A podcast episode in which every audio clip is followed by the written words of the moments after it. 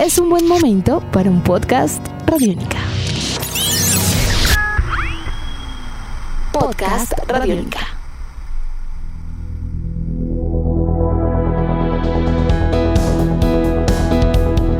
Bienvenidos al podcast de Chévere Pensar en Voz Alta. Yo soy Aleja Beltrán y con la producción de Jairo Rocha y Jane Ochoa iniciamos un nuevo episodio.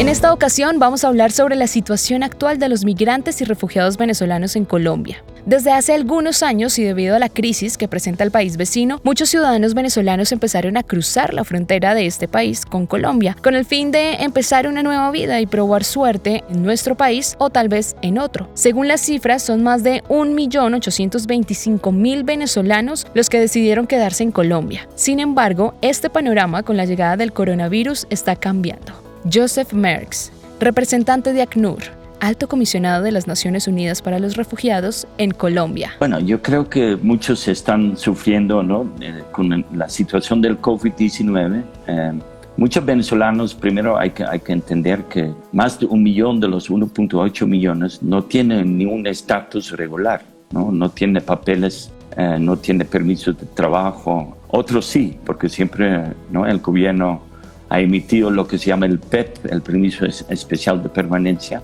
pero muchos, muchos venezolanos vivían del sector informal de la economía y con el COVID-19 este sector también está seriamente afectado entonces el tema es que muchos perdieron sus medios de vida para, para sobrevivir básicamente y ahora les, les cuesta buscar la comida, pagar el, el alquiler y encima de esto también viene un tema que, que también ahora con, con, con, la cuarentena se aumenta la, discriminación hacia los venezolanos. Eh, los venezolanos están desesperados y, deciden muchos, bueno, entonces no nos queda otra opción de que regresar a, nuestro país, ¿no? Porque ahí tiene familiares, tal vez tiene una casa, no tendría que pagar alquiler. Regresar a Venezuela parece ser la opción para muchos de ellos. Según Migración Colombia, cerca de 15 mil venezolanos están intentando regresar a su país. Buscando eh, autobuses para llegar a la frontera, otros están caminando, ¿no? Eh, en, en varios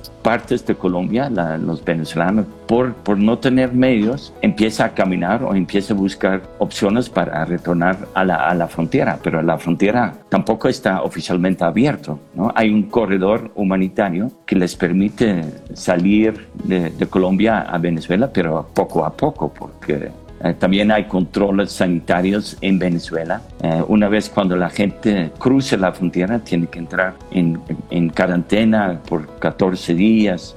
Eh, entonces, el movimiento para empezar es muy complicado porque estamos en cuarentena. El afán y la preocupación que genera en muchos de ellos la situación actual los ha llevado a llegar a las ciudades fronterizas de cualquier forma, caminando o en un transporte terrestre. Sin embargo, esto también ha dado a conocer un problema, y es que muchos de ellos han sido estafados en el camino. Bueno, eh, yo sugiero que, que sí se coordine con, con las alcaldías.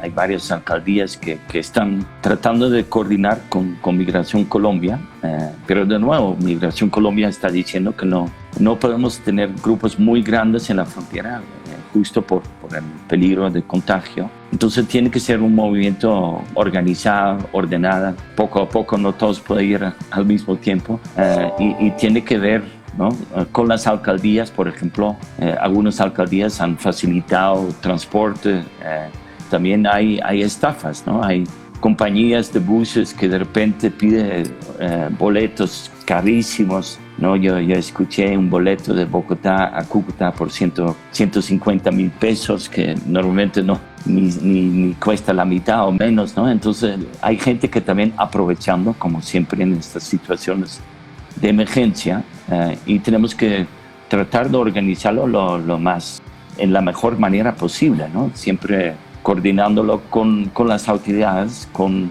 autoridades de salud, que es muy importante para que también haya un control, de, un control sanitario en los buses, en los puntos de, eh, de transporte, ¿no? los, los, terminales de transporte, etc.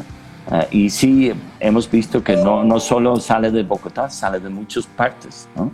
porque también hay venezolanos que han venido de Ecuador o de Perú, que cruzan la frontera de Ecuador a Colombia, pero también en una forma irregular, ¿no? porque también esta frontera oficialmente está cerrada. Aunque los movimientos son difíciles para llegar a una ciudad fronteriza, como lo es Cúcuta, son muchos los que lo han logrado, pero se han encontrado con una fila de miles de personas que, al igual que ellos, quieren cruzar y no lo logran porque la frontera está cerrada. Y Venezuela, además, tiene un cruce limitado de personas por día. Ah, en Cúcuta, en Vida Rosario, ¿no? donde, donde está el puente Simón Bolívar, y la gente no pudo pasar, no pudo pasar como habían pensado. ¿no? Y además eh, cada vez hay más control en las trochas, porque había gente que también eh, decía, bueno, yo llego allá y cruzo como puedo, ¿no? Eh, inclusive con, el peligro que eso significa, ¿no? Tener para que pagar un grupo armado que controla las trochas. Entonces, realmente la situación en Cúcuta en este momento es crítica. Y, y, realmente tenemos que informar a la gente que es mejor esperar, ver las, las oportunidades, coordinarlo con alcaldía, con Migración Colombia, escuchar los, las eh, recomendaciones de las autoridades, ¿no? también en, en, en la carretera, eh, para no crear problemas más grandes. Una de las ayudas que se está pidiendo en las ciudades fronterizas es revisar la posibilidad de ubicar albergues en los puntos más congestionados. Sin embargo, esto no es tan fácil como parece. La falta de recursos para atender a todos los venezolanos es uno de los problemas, y aunque las ayudas internacionales llegan, estas no son suficientes, según afirma Merckx. Primero, no, son donaciones. Eh, la, la mayoría de los, eh, de los fondos son préstamos, préstamos a gobiernos de la región. ¿no? Préstamos del Banco Mundial, del Banco Interamericano de Desarrollo. Ah, entonces no, no, son fondos directamente disponibles para, para este apoyo humanitario que, que, nosotros queremos dar. Tampoco son fondos solo para, para Colombia, son fondos para 17 países que han recibido venezolanos en los últimos años. Eh, somos, somos muchas organizaciones que queremos mejorar la respuesta pero el, el, fondo tú hablas de 2.5 billones de dólares. Donaciones solo fueron como 600 millones. Eso todavía suena como un, un, monto grande, pero es para 17 países, a veces es para varios años y para 150 organizaciones que estamos trabajando en este tema. Y además el donante hace las promesas, pero no quiere decir que hoy tenemos la plata en la cuenta bancaria de, de, nuestras organizaciones. No es, no es tan fácil. Vamos a trabajar con el gobierno para tratar de entender mejor ¿no? lo, que, lo que significan todas estas promesas de, de fondos adicionales a, a, de la comunidad internacional. Uh, y, y seguramente nos van a ayudar, pero ojalá esos fondos vienen rápido. Teniendo en cuenta estas demoras, muchas fundaciones piden ayuda a los colombianos por medio de donaciones. Sin embargo, se tiene que ser muy cuidadoso de a quién se entregan las ayudas para que éstas lleguen realmente a las personas que lo necesitan y no se pierdan por ahí en el camino, sobre todo si son económicas. Hay muchas maneras, ¿no? Hay muchas organizaciones. Nosotros Trabajamos, por ejemplo, mucho con la Cruz Roja colombiana, con Pastoral Social, con organizaciones de varias iglesias, pero también muchos venezolanos están organizados en, en lo que llamamos las asociaciones de, de, venezolanos y varios de ellos están muy bien organizados, reciben apoyos, ¿no? organizan ¿no? la compra, de, por ejemplo, de mercados y de nuevo trata de, de priorizar la gente más vulnerable entre sus poblaciones. Yo realmente recomiendo que también busquen buscan ¿no? contacto con asociaciones de venezolanos eh, que muchas veces tienen listas de todos sus miembros, de la gente eh, vulnerable, de las mujeres con niños, eh, y ahí puede llegar eh, la ayuda más directamente a estas personas, sin pasar por, por grandes burocracias y llega directamente a, a donde tiene que llegar este, estas ayudas. Pero así como es importante saber cómo podemos ayudar, también es importante que la población venezolana sepa a dónde puede ir a pedir ayuda, porque son muchas las personas que parecen ofrecerla, pero no siempre sus intenciones son buenas. Bueno, antes del COVID-19 tuvimos como, como ACNUR, tuvimos eh, 29 puntos de atención y orientación en, en toda Colombia oficinas donde la gente podía llegar, explicar su situación, pedir apoyo legal o apoyo específico, apoyo en salud. Estos puntos no, no son operacionales por la misma, el mismo problema de la cuarentena.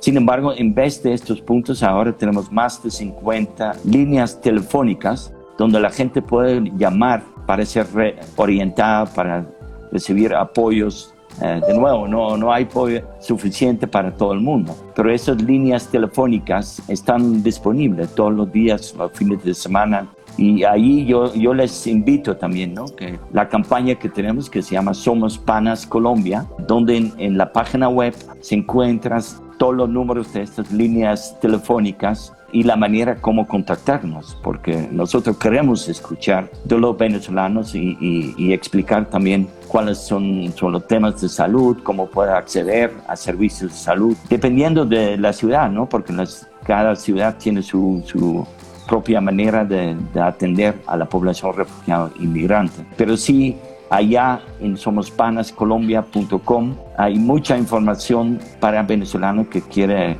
eh, recibir atención, eh, orientación, lo que tiene que hacer en caso de salud. Hemos hablado con el Ministerio de Salud que gente que tiene síntomas de, de COVID, del virus, también puede igual, tener acceso al sistema existente de salud en Colombia. Si están interesados en comunicarse con la ACNUR para recibir alguna ayuda o para ayudar, pueden revisar su página web www.acnur.org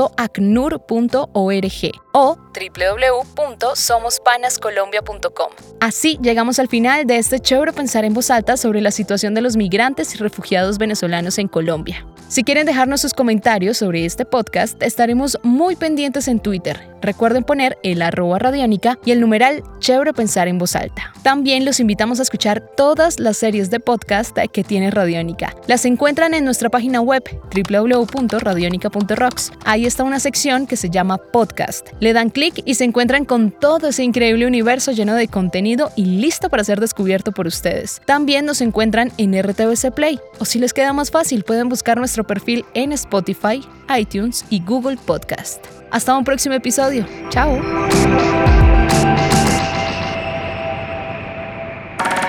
Nuestros podcasts están en radionica.rocks, en iTunes, en RTVC Play y en nuestra app Radionica para Android y iPhone.